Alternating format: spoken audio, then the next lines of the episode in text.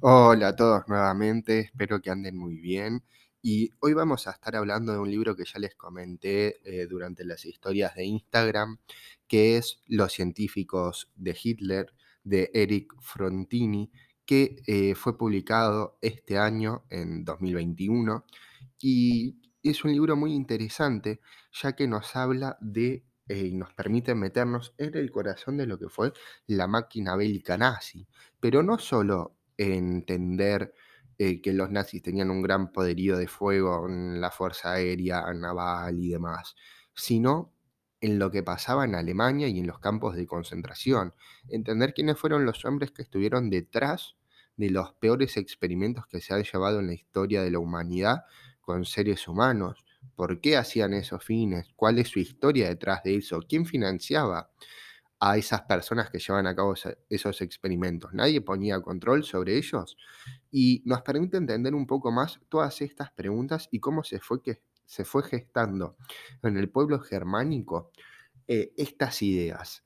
Pero antes de comenzar con el libro, vamos a hacer una aclaración, como dice el libro. Em, y de lo cual creo que es bastante importante, sobre todo, eh, leer que dice lo siguiente. Las razas humanas no existen, existen las etnias. La única raza o especie humana que sobrevive es el Homo sapiens. Todos los demás homínidos y sus predecesores han desaparecido. Las personas no son perros ni reptiles. Todos los seres humanos somos sapiens, desde un punto de vista morfológico, pero biológicamente somos iguales. Tenemos dos brazos, dos piernas, 20 dedos, una cabeza, dos ojos, dos orejas. La diferencia de pigmentación, altura, complexión, rasgos faciales, tipo de cabello y otras peculiaridades antropológicas son pequeñas distinciones étnicas, pero un pigmeo, un lapón y un chino son biológicamente idénticos, son Homo sapiens. Que haya que explicar esto en pleno siglo XXI da cierto pudor, pero hay que hacerlo. El racismo, la xenofobia, el antisemitismo y otros delitos de odio vuelven con fuerza, o quizá es que nunca se fueron del todo. La justificación científica, pseudocientífica o falsamente científica de la ideología nacionalista germánica se llamó ANENERVE, Sociedad para la Investigación y Enseñanza sobre la Herencia Central Alemana, y esta es de lo que nos vamos a ocupar en el libro, de la NENERVE, la sociedad pseudocientífica, ¿no? Para la investigación y enseñanza sobre la herencia ancestral alemana. ¿Qué se va a trabajar en el libro? Se va a trabajar esta institución tan mítica, poco conocida para muchos, eh, y descubrir quiénes fueron las personas que realizaron los, los peores experimentos, por qué los realizaron y con qué fin surgió. Y algo que a mí me gustó mucho el libro es que está dividido en, eh, perdón, en 11 capítulos y en cada uno de esos capítulos se retrata un científico diferente mezclándose con su relación con los otros de los otros capítulos, qué rol desempeñaron en el Tercer Reich, cuál era su afinidad con las ideas nacionalistas, qué experimentos llevaron a cabo y cómo nadie decía nada sobre eso y cómo intentaron defenderse de los crímenes durante los juicios de Nuremberg a los médicos. También algo que me gustó mucho del libro es que el autor hace una referencia bibliográfica, un poco de historia, eh, perdón, biográfica a cada uno de los científicos de los que aparecen. Es decir, en el capítulo dedicado a Himmler, que fue el hombre detrás de esto, vamos a poder ver y descubrir eh, un poco de su historia y sobre todo Himmler, comprendiendo un poco de su biografía, nos permite entender los disparates que ese hombre eh, con los que había sido creado y em, por qué había desarrollado todo esto.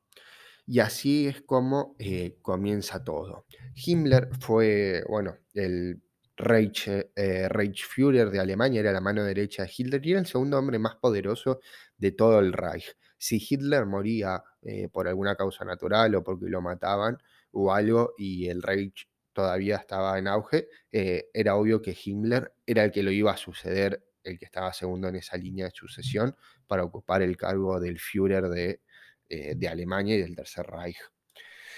Eh, Himmler fue un tipo que eh, se crió con, eh, con tres hermanos más, un padre bastante rígido y que creía en la eugenesia y que la raza germánica y demás, y todas estas ideas se le fueron inculcando desde chico y a partir de todas estas ideas fue que fue desarrollando su, sus teorías, sus ideas locas de que la raza germánica era mejor que otra.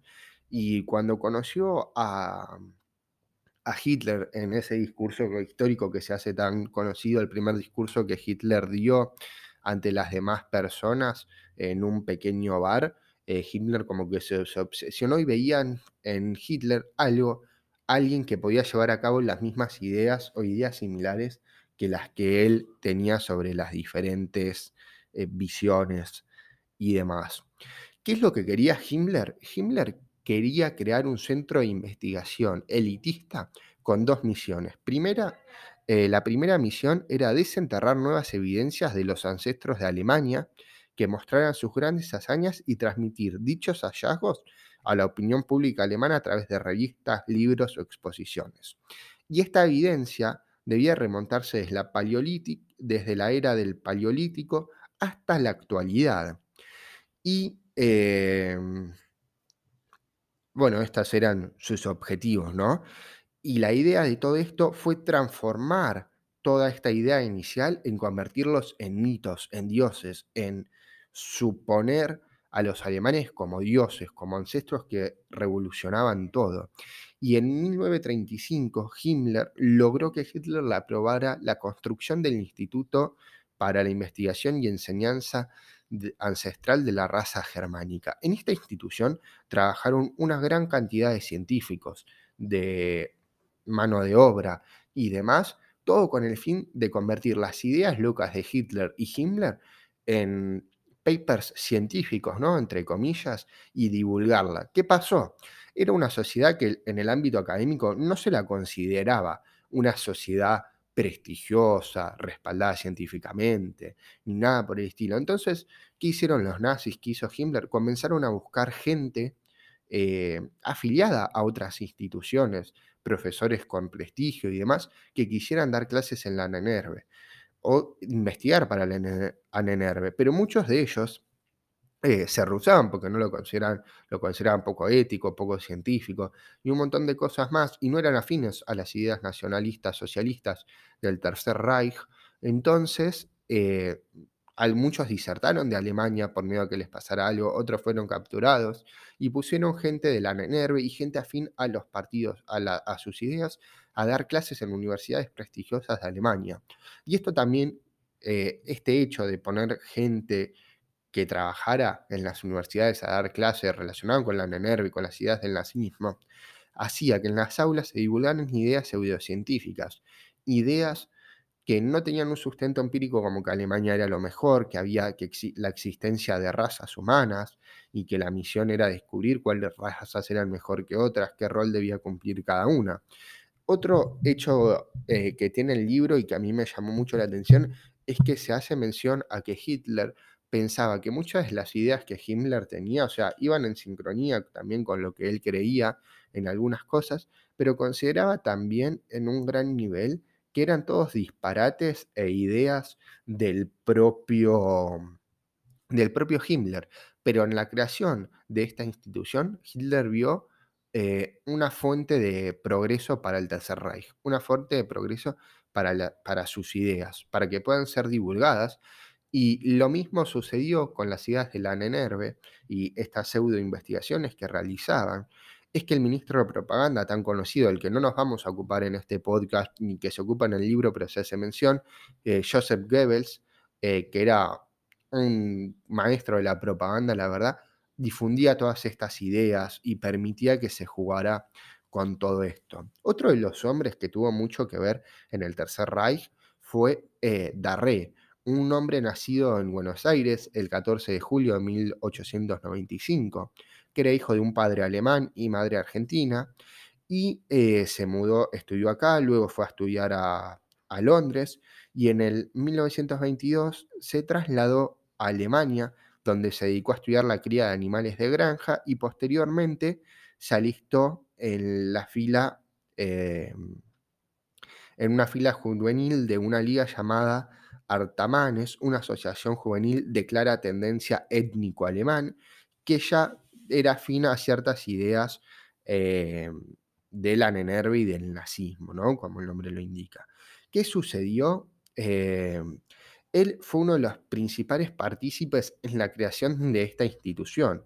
El propio Hitler fue quien lo nombró eh, ministro del Reich de Alimento y Agricultura y eh, también lo nombró director de la oficina principal de raza y asentamiento. Fue uno de los que estuvo a cargo también de las expansiones, eh, que proponía las expansiones del territorio alemán y muchas otras cosas más.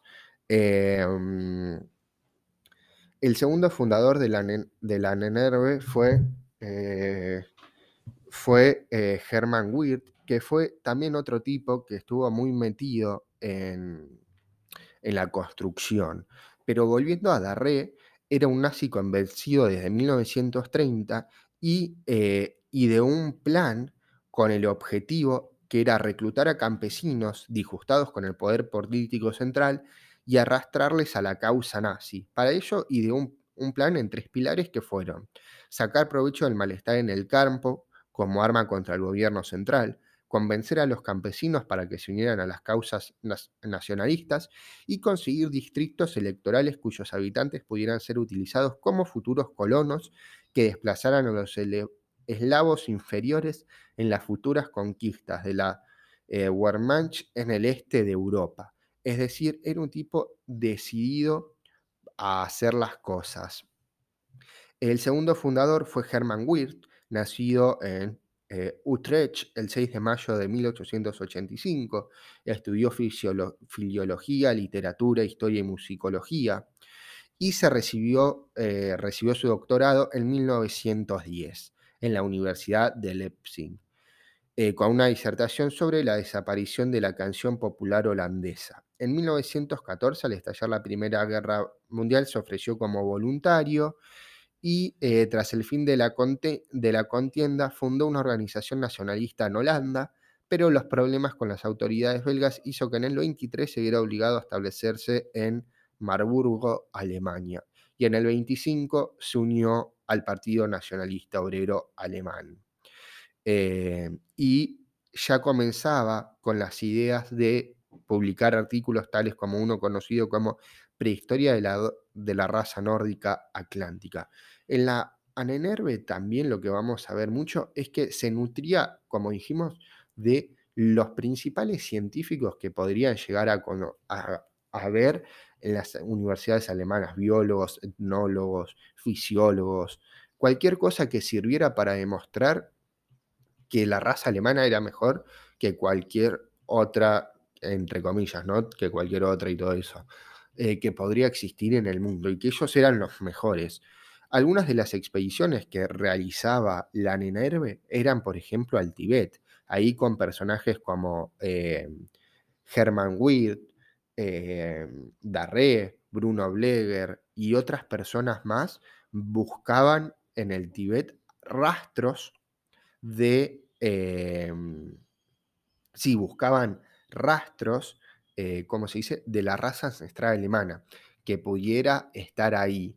Em, y esto era bastante llamativo, ¿no? Porque en el Tercer Reich em, se creía que la raza alemana descendía desde hace muchísimo tiempo y todos venían a buscar todo. Pero el ideal de todo esto fue eh, Himmler. Himmler fue el jerarca, el que llevó a cabo todo esto y el que propuso todas estas ideas aberrantes y el que llevaba y accedía a financiar los experimentos que se llevaron a cabo durante la Nenerve. La Nenerve, la sociedad esta, tenía como su fin el estudio de eh, la raza germánica. Pero además de eso, realizaba y se dedicaba a realizar un montón de experimentos con humanos em, para poder entender cómo funcionaba el cuerpo humano o cómo aguantaba. Algunos de los experimentos más atroces que se relatan en el libro, que ya los vamos a ir viendo, son eh, bastante fuertes y, em, son bastante fuertes por lo que se hacen y sobre todo pensar que se hicieron con humanos y en las condiciones en que se hicieron con personas en contra de su voluntad y demás. Cada capítulo, vuelvo a retomar esto, se trata sobre un explorador principal. Para no detenerme tanto en la cuestión de estos estudios antropológicos que lleva la, la voy a mencionar al explorador Ernest Schaffer, que fue un antropólogo y eh, se dedicó a estudiar y hacer estas exploraciones y un montón de cosas más que, em, que creía que funcionaban para estas locuras. Em, también algo que vamos a ver y que es bastante fuerte, que se relata en el libro, fue, eh, y para entender cómo es que se desarrolló, es entender la ley que promulgó, que promulgó el Tercer Reich de em, la eugenesia mental y corporal que llevaron a cabo. Esta es una ley bastante fuerte que fue publicada en 1933 y se llamó Ley para la Prevención de Descendencia con Enfermedades Genéticas. Esta ley atroz, que fue ideada también por Himmler, con sus ideas de la que le había sido inculcada por su padre, consistía en lo siguiente, consistía en que aquellos alemanes o no alemanes con alguna enfermedad eh, mental o algún retraso del neurodesarrollo, un trastorno, eh, por ejemplo, un síndrome de Down o autismo o eh, alguna deficiencia corporal, un brazo amputado o estar para, en silla de ruedas, lo que sea, debía sacrificarse, ser liquidado en función del Reich, en función del Tercer Reich. Con esto, ¿qué sucedía? Sucedía que liberaban camas de hospitales. Lo que hacían eran los que los, los mataban con alguna inyección y luego, o con gas, y luego los incineraban. Y así eh, los hilos se cubrían de ceniza también. Este proyecto fue llamado Action T4 y aunque los documentos eh, de su puesta a prueba y demás eh, distan de que se puso a prueba en 1939, según los documentos, comenzó mucho antes. Y también historiadores que permiten reconstruir ciertas fechas de acá dicen que desde agosto de 1940 a 1941 se exterminaron, entre, se exterminaron porque así lo decían los nazis, a 70.273 enfermos mentales o con alguna difusión biológica. Y en los juicios de Nuremberg a los médicos, otros, eh, otros investigadores, y a partir de lo que relataron, estiman que las muertes superaron los 275.000 personas con este proyecto. Y son, y son el proyecto en sí mismo una locura, querer matar a una persona porque tiene una deficiencia, un problema del neurodesarrollo que no es nada su culpa, nada más para liberar eh, camas.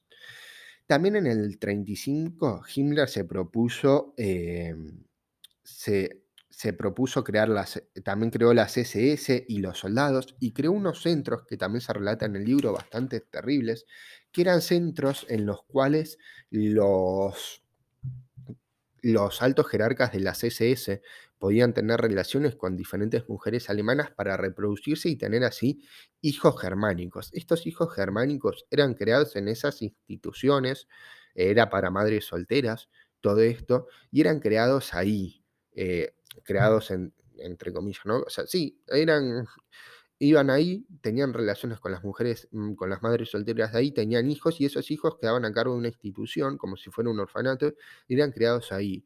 Luego, muchos años después de los juicios de Nuremberg y demás, una psicóloga eh, intentó rastrear a alguno de estos chicos y se vio que tenían graves problemas de ansiedad para relacionarse con los demás, eh, falta de contacto con otras personas que se sentían temerosos a que los golpearan y muchas cosas más.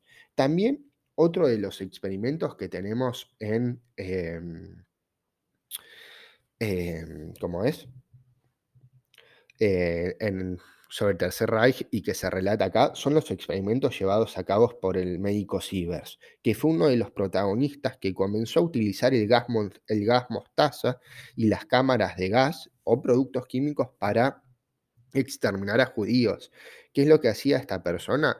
hay que volver a la historia para atrás. Hitler en la Primera Guerra Mundial eh, le explotó una bomba con gas mostaza que lo dejó sin un, par un periodo de tiempo y es por eso em, que se vio afectado y no pudo grabar eh, más por un periodo de tiempo.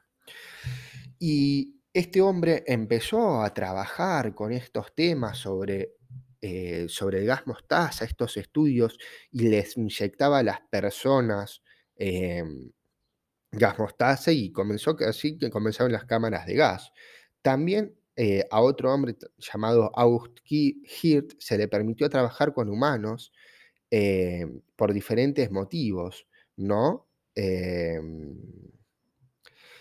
Este tipo era bastante más enfermo ya, porque disecaba y coleccionaba cuerpos y los ojos de las personas, eh, tenía una colección de ojos, y lo que hacían era para la Luftwaffe, que era la fuerza aérea alemana, lo que hizo este hombre fue agarrar prisioneros del campo de concentración, obviamente siempre agarraban a los que estuvieran en mejores condiciones de salud, los metían en una bañadera llena de agua, entre temperaturas de 2 y 12 grados, la temperatura que está el Canal de la Mancha, y allí los dejaban durante horas hasta que estuvieran en un estado de hipotermia, eh, casi muertos, los sacaban y los intentaban revivir para ver cuánto tiempo podían sobrevivir. Otro de los experimentos llevados a cabo y también atroces fue darle a los prisioneros de los campos de concentración durante semanas y días solo agua salada para beber. Cosas de ver cuánto podía aguantar una persona bebiendo agua salada.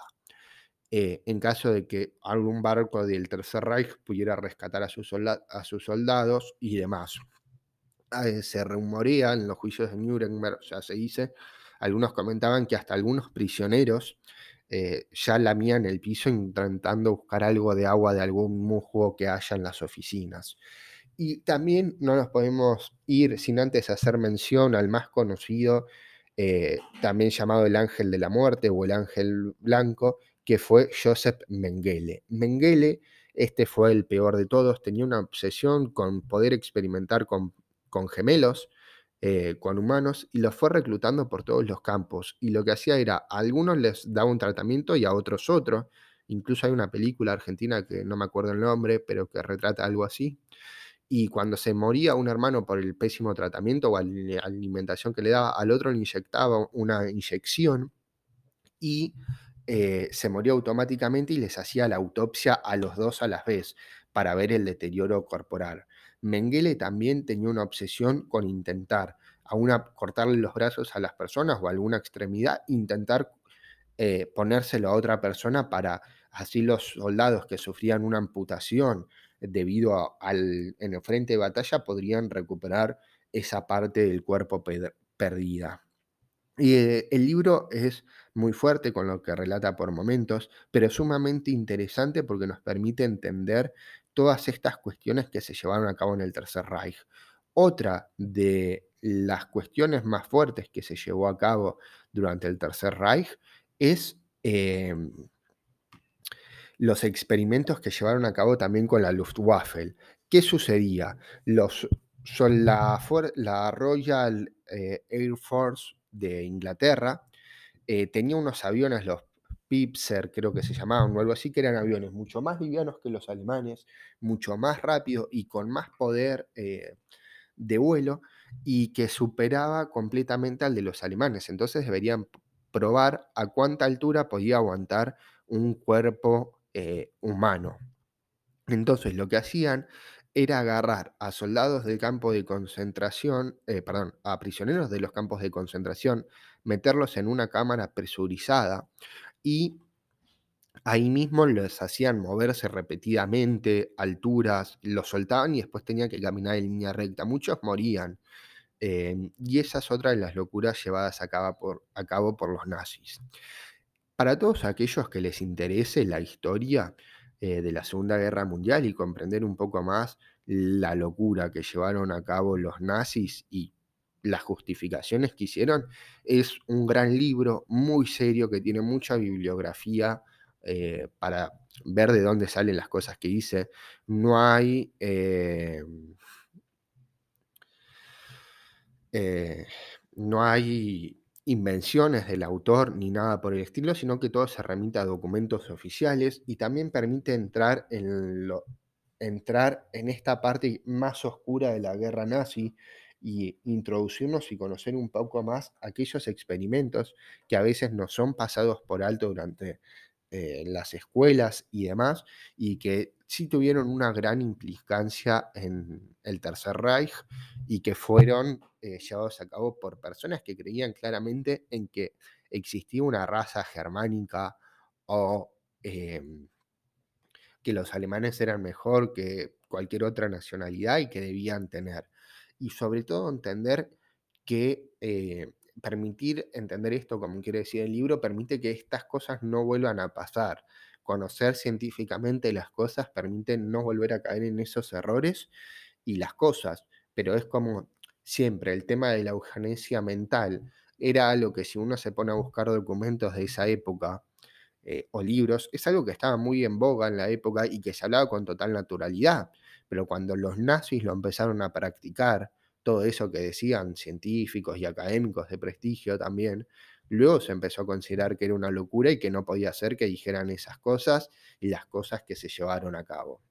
Bueno, hasta acá el capítulo de hoy.